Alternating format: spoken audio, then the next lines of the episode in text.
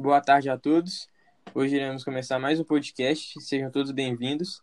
E o tema de hoje é sobre a crise dos mísseis. Eu irei começar falando sobre os Estados Unidos terem instalado 15 mísseis nucleares chamados de Júpiter na Turquia e 30 mísseis na Itália, que possuíam um alto alcance e ameaçavam Moscou.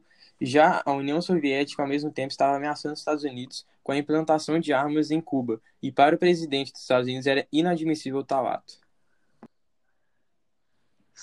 Estados Unidos e União Soviética eram líderes dos blocos ideológicos antagônicos durante o período da Guerra Fria. Por isso, é, tentando mandar bomba para o outro.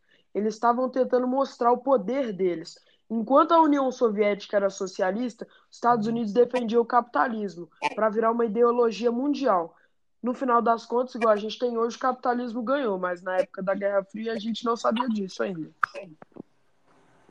Após a instalação dos mísseis, como o governo estadunidense já havia notado um aumento da movimentação dos navios soviéticos na ilha, um avião espião dos Estados Unidos fotografou Cuba e confirmou a existência de bases nucleares com mísseis da União Soviética.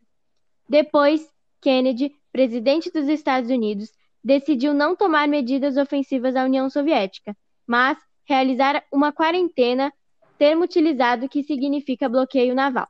Esse bloqueio consistia em inspecionar os navios de bandeira soviética, nos quais os de carga bélica seriam mandados de volta ao país de origem.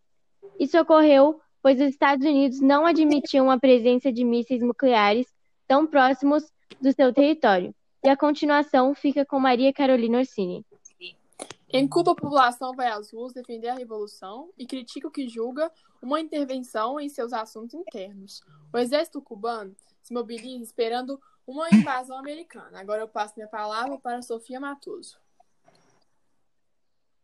O presidente dos Estados Unidos disse à população em rede nacional sobre a presença dos mísseis. Com isso, o presidente americano anunciou que colocaria um bloqueio naval na ilha, provocando um clima de tensão entre os Estados Unidos e a União Soviética.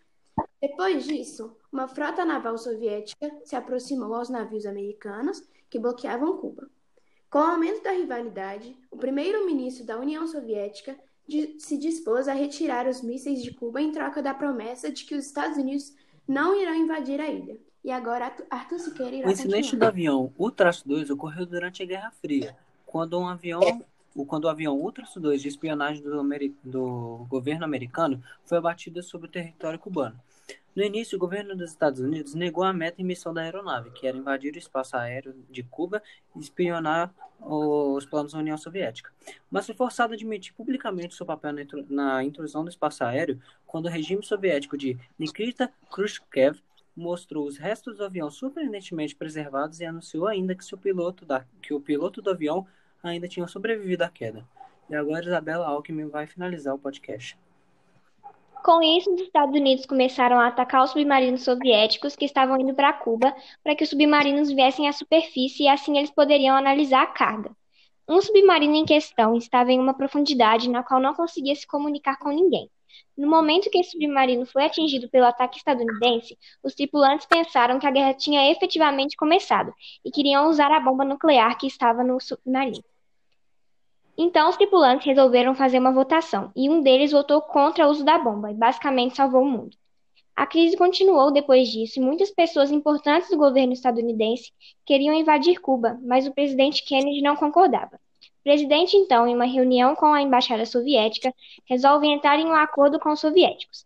A União Soviética removeria os mísseis de Cuba com a supervisão da ONU e, em troca, os americanos deixariam Cuba em paz e teriam também que remover os mísseis da Itália e da Turquia, secretamente. Uma lista de termos foi enviada para Moscou, esperando uma resposta positiva. Horas depois, a União Soviética responde positivamente, dando fim a esse conflito que foi muito importante porque o mundo poderia ter mudado drasticamente dependendo das decisões de algumas pessoas. Esse foi o nosso podcast. Obrigado por ouvir.